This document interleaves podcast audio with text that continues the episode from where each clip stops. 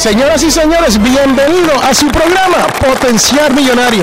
Este es Félix Montelara quien le habla y hoy estamos en la gran ciudad de Fort Worth, Texas. Sí, señoras y señores, estamos en Podcast Movement, una conferencia para podcasters aquí en los Estados Unidos. Y tenemos la gran visita de José Figueroa from Figueroa Financial. ¿Cómo estás, José? Muy bien, Félix, ¿cómo estás? Gracias por invitarme. Mira, cuéntame de lo que estás haciendo últimamente en cuanto a las finanzas personales. Ah, estoy muy activo. Este, recientemente publiqué mi tercer libro, que se sobre la, la mayordomía. También estoy, llevo el podcast semanal, ya casi estoy en 90 episodios que ya he grabado y publicado. Y estoy muy activo también ah, con el blog todavía, así que podcast, blog, a YouTube, haciendo videos, así que muy activo, eh, eh, tratando de ayudar a, los, a las personalidades, a todo el mundo con sus finanzas. Y cuéntame sobre el libro, déjame ver el libro ahí, enséñame el libro, que la gente vea este libro. Es importante leer. Señoras y señores, ustedes saben que yo siempre hablo de la mentalidad millonaria y para obtener esa mentalidad millonaria hay que hacer esto. Hay que leer los que escriben nuestros gran autores en cuanto a las finanzas personales. Cuéntame sobre el libro un poco. Este libro se llama No mío ni tuyo, pero nuestro y lo escribí porque el problema principal de las parejas casadas es que no están trabajando juntos con su dinero. Tienen esa idea de que es mi dinero o tu dinero, lo que yo me gano, lo que yo, lo que tú te ganas, tus deudas, mis deudas. Y la idea mía es que para ganar con el dinero como matrimonio hay que trabajar como equipo, porque somos una pareja, tenemos que tener ah, objetivos compartidos, metas compartidas, sueños compartidos. Y una vez el ministro o el juez dice, ya son marido y mujer, es hora de trabajar juntos con el dinero. Y es por eso escribí el libro, así que no mío ni tuyo, pero nuestro. No mío ni tuyo, pero nuestro. Ese es el título del libro de José Figueroa. Ahora, también, José, déjame hacerte un par de preguntas en cuanto al libro. Claro. Déjame hacerte un par de preguntas. Si yo est- estoy, tengo mi esposa, ¿no? Y ella no tiene trabajo, yo debería de incluirla a ella en mi cuenta de banco. Absolutamente, claro que sí, porque de nuevo están trabajando juntos, son un matrimonio. Ah, y aunque tu esposa no tenga un trabajo fuera de la casa, que no esté ganando dinero, está trabajando, si está manteniendo la casa, si está haciendo las compras, si está cuidando de los niños, es parte de la economía de la casa. Y lo otro que dice la Biblia, por ejemplo, es que el hombre debe buscar el consejo sabio de su esposa, que ella también tiene mucho que contribuir. Cuando tú la incluyes en esas decisiones, le estás mostrando respeto, estás mostrando humildad porque sabes que tú no lo sabes todo y estás mostrándole amor porque aunque tú estás de líder en la casa y tú seas el que entre comillas, estás ganándote el pan. El dinero es de ambos y ambos deben tener un voto y voz sobre ese dinero. Bueno, y en el caso, como en el caso mío de este su servidor Félix Montelara, yo tengo una esposa que trabaja, gana dinero y a veces hasta se gana un poquito más que yo. Yo no sé si enojarme o estar feliz sobre eso, pero me gusta, ¿no? Debemos de tener cuentas separadas, una cuenta, dos cuentas, diez cuentas. ¿Cómo operamos esto si los dos tenemos dinero y queremos asegurarnos de que sepamos lo que hay ahí? Bueno, yo le aconsejo a las parejas que tengan cuentas combinadas. ¿Por qué? Porque de nuevo está, es un principio que estás tomando acción sobre el principio que dice estamos juntos en esto, estamos unidos, vamos a hacer goles a goles, objetivos compartidos y entonces no importa, ya es tu dinero, es mi dinero, es nuestro. Es nuestro y, po- dinero. y podemos Por decidir cierto, el juntos. título, ¿no? Por eso, no es mío ni es tuyo, yo gano más, tú ganas menos, tú, tú trajiste más deudas al matrimonio, yo traje menos, no importa, nuestro dinero, nuestras deudas. Y lo que hace es, claro, hay situaciones extremas si hay un caso, por ejemplo, de adicción. Ok. Si alguna persona tiene adicción a las drogas, a las apuestas o a otra cosa, los adictos van a botar el dinero. Y hasta que esa persona no tome O control sea, de que no se va a poder ahorrar nada no se va a poder ahorrar nada. se está usando en cosas que Claro. no debemos de En-. En, en ese caso, si hay un caso extremo de adicción que no puedes confiar en tu, en tu pareja, pues entonces sí, alguien tiene que tomar control porque si no, entonces se va a perder todo el dinero. Ah, si hay un caso de lo que se llama infidelidad financiera, que la persona sencillamente por cualquier cosa se acumuló deudas increíbles y no puedes confiar en la persona con una tarjeta de crédito, con la cuenta de cheques, pues también. Pero esos son casos extremos. El caso básico por lo general es que una cuenta, los dos tienen acceso, los dos tienen la información, porque fíjate, e incluso en el caso de que tú seas, por ejemplo, el que lleva las cuentas, tú pagas las cuentas, tú sabes, pero y si, y si tú caes enfermo, y si tu esposa no sabe dónde están las cuentas, y cómo va a pagar las cuentas, y, y no sabe si tú estás enfermo, o si tienes que salir de la ciudad por un mes por trabajo. ¿Y cómo lleva a pagar las cuentas si no sabe el número de cuenta, el password para online, cuánto tenemos, etcétera? Es importante que por cualquier cosa que pase es el backup. Si tú no estás, está ella. Si ella no está, estás tú. Y yo tengo una pregunta muy preocupante, especialmente, señores, en mi caso. Yo tengo dos niños, están pequeños, y estos niños pequeños tienen a su madre que, que genera dinero y después me tienen a mí que yo genero un poco de dinero, ¿no? Y de faltar mi esposa, yo tendría que seguir trabajando y mantener a cuidar a estos niños. Y la realidad es que yo no me quisiera casar otra vez para que alguien me cuide a mis niños, ¿no? O sea que lo que estoy diciendo es que tendría que pagarle a alguien por el hecho de cuidar a mis niños mientras yo voy a salir a trabajar. ¿Qué tú recomiendas en un caso como ese donde la persona es una madre soltera? O un padre soltero y necesita cuidar de estos niños y tenía a alguien que se le fue por alguna circunstancia. Bueno, eso es una situación. La preparación con los asuntos financieros es muy importante. En ese caso, por ejemplo, el seguro de vida es lo que es muy importante, que tienes que tener un seguro de vida. Incluso, por ejemplo, la pareja. Si el hombre está trabajando y la, y la esposa está en la casa, debes tener seguro de vida sobre ella, porque ella está haciendo una tarea que tú tendrías que hacer si ella faltase.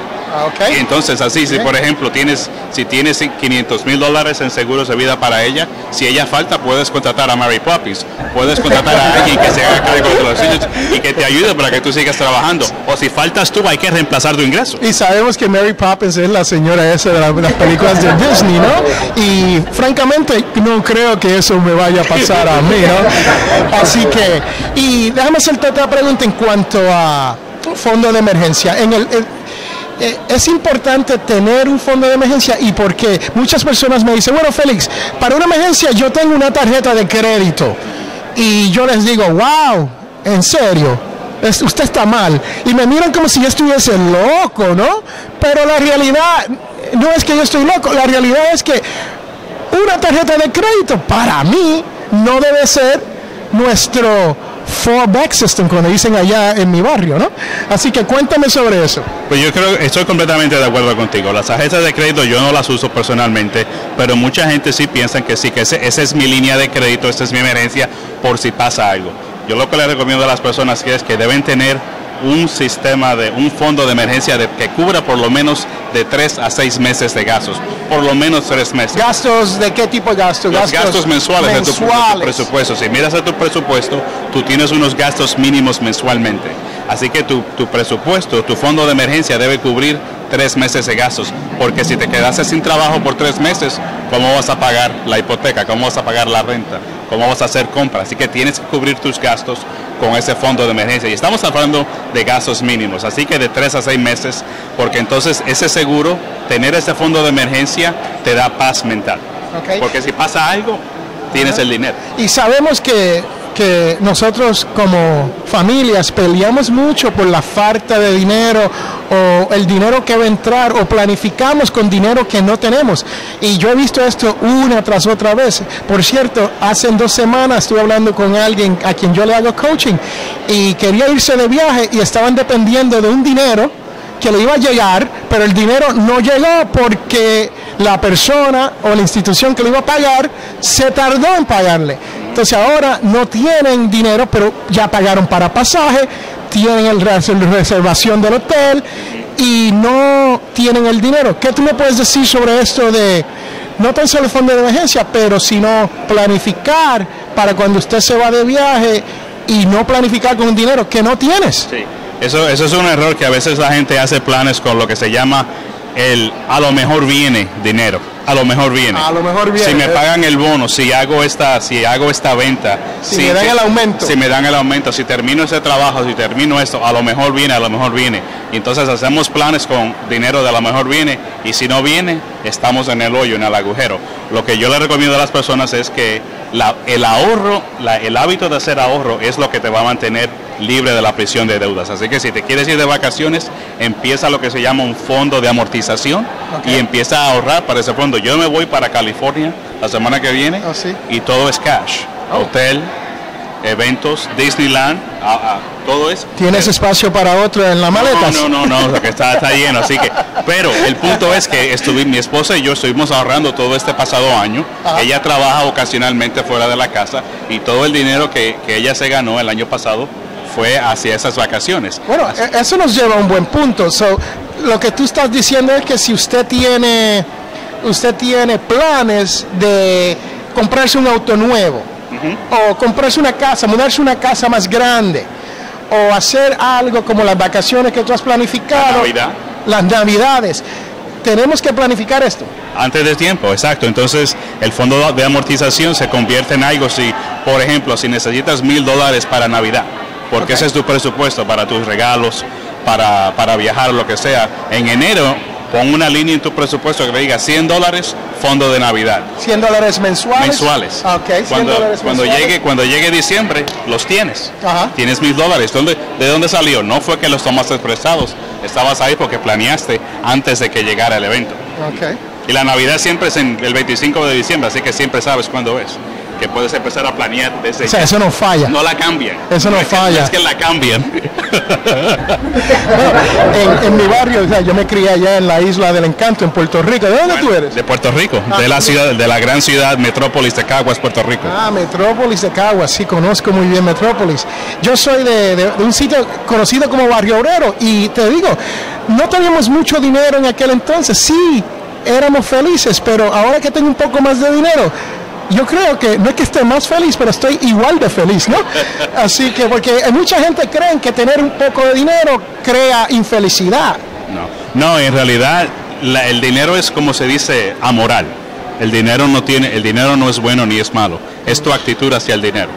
Si tú quieres hacer bu- buenas cosas con el dinero, vas a hacer buenas cosas cuando tengas dinero. Si tienes una actitud negativa, egoísta, para ti solamente, mientras más dinero tengas, más egoísta vas a ser.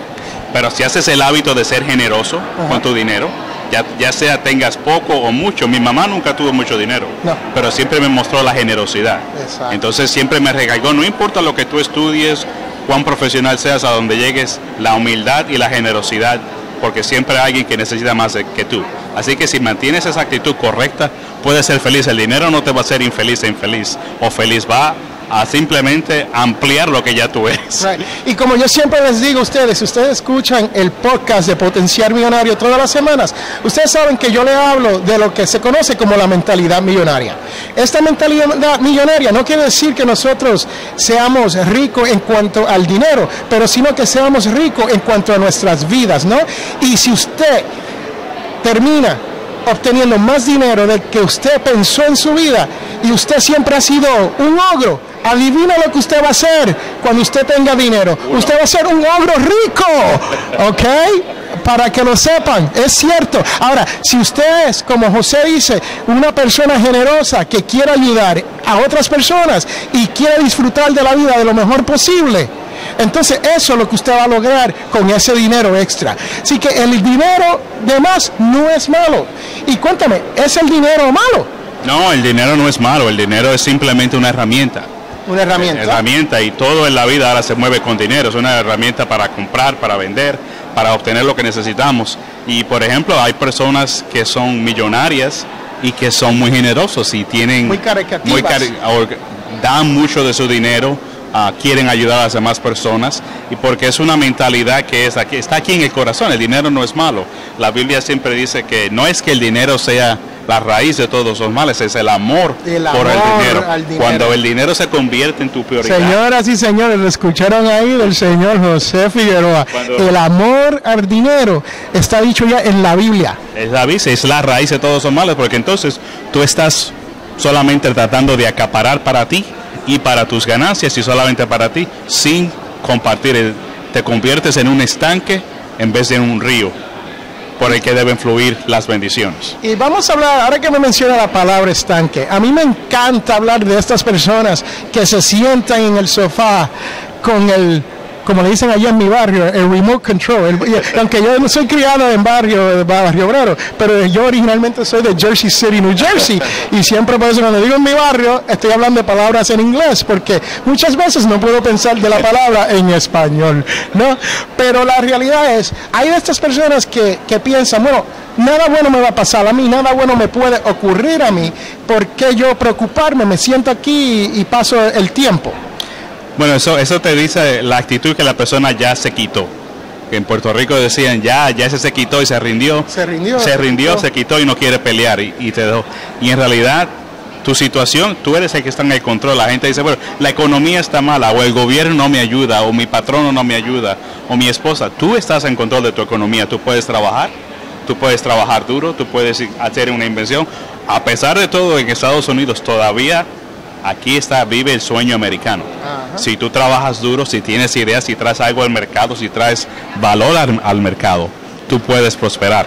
Pero no, la caballería no viene. Nadie te va a rescatar. si- Nadie viene a ayudarte. si tú no tomas acción, si tú no te decides que yo tengo que cambiar mi situación, voy a aprender algo nuevo, como tú dices, voy a leer, algo a, a desarrollar una destreza nueva, voy a estudiar, voy a trabajar horas extras si tengo que trabajar, lo que sea, voy a cambiar mi situación.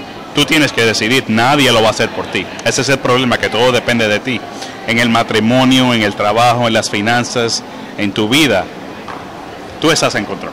Bueno, señoras y señores, ahí lo tienen. José Figueroa de Figueroa Financial. Y este es su último libro. Quiero ponerlo ahí para que lo vean, lo vean bien de cerca. Y quiero que lo tengan. Lo pueden encontrar a través de amazon.com. Amazon.com. Y hay otro sitio. También lo puedes comprar en Create Space, ah, lo puedes comprar el Kindle o el print version. eh, print version. Y eso directamente de usted. Sí. O sea que se lo gana todo. Sí, todito. Eh, que, ay- ayúdame, pero te quiero ayudar para tu matrimonio, para que ganes con tu dinero. Bueno, señoras y señores, este es Félix Montelara para Potencial Millonario desde Fort Worth, Texas, en la conferencia 2015 de Podcast Movement.